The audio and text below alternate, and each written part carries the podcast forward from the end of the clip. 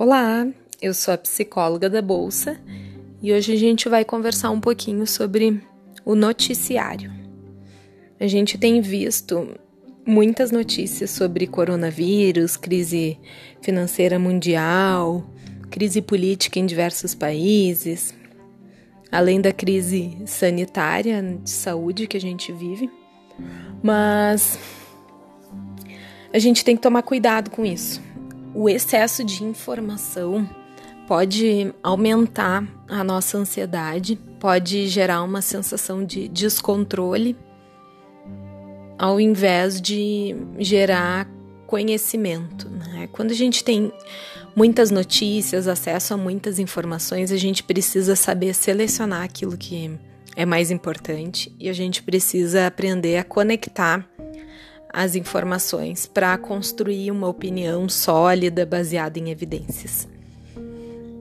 Então, uh, quando a gente tem muita informação e pouca formação, a gente não sabe o que fazer com todas as notícias. Acaba gerando ansiedade, desespero, angústia, desesperança, sofrimento de modo geral.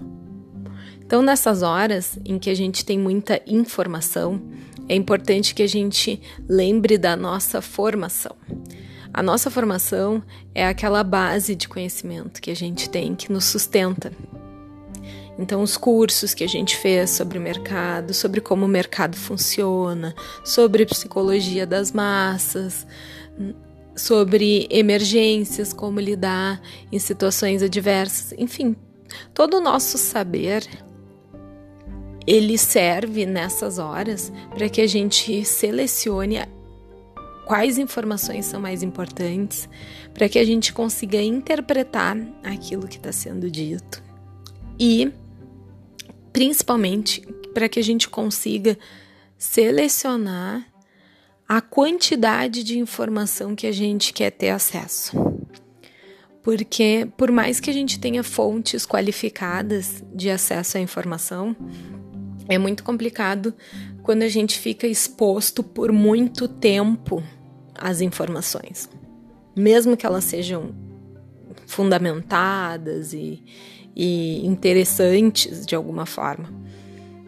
É fundamental que a gente limite o tempo de exposição ao noticiário, principalmente noticiário normal assim de televisão e jornal na, naquele sentido assim de que as notícias ruins acabam tendo mais ênfase. Nesse tipo de jornalismo a gente precisa uh, tomar mais cuidado né e evitar a sobrecarga de informações.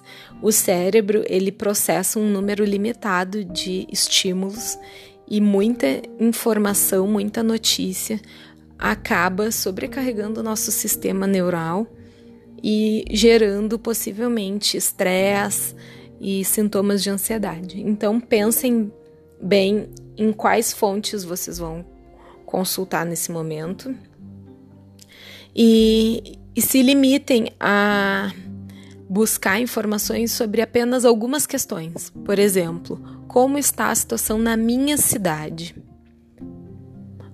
Quais lugares estão abertos, quais lugares estão fechados para que eu possa comprar alimentos, etc.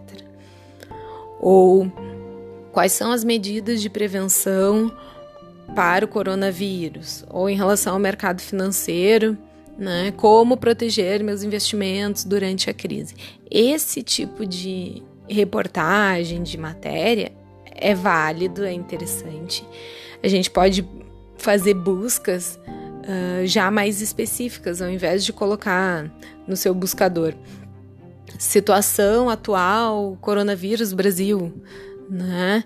Faça perguntas mais específicas para que a matéria que uh, vier ali selecionada pelo algoritmo seja uma matéria que responda mais rapidamente à sua questão principal, sem alardear outros fatos ruins que estão acontecendo inevitavelmente.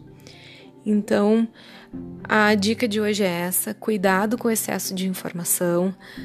Façam um roteiro assim com os principais elementos que vocês querem monitorar nas notícias, o que que vocês querem saber, o que que realmente é importante.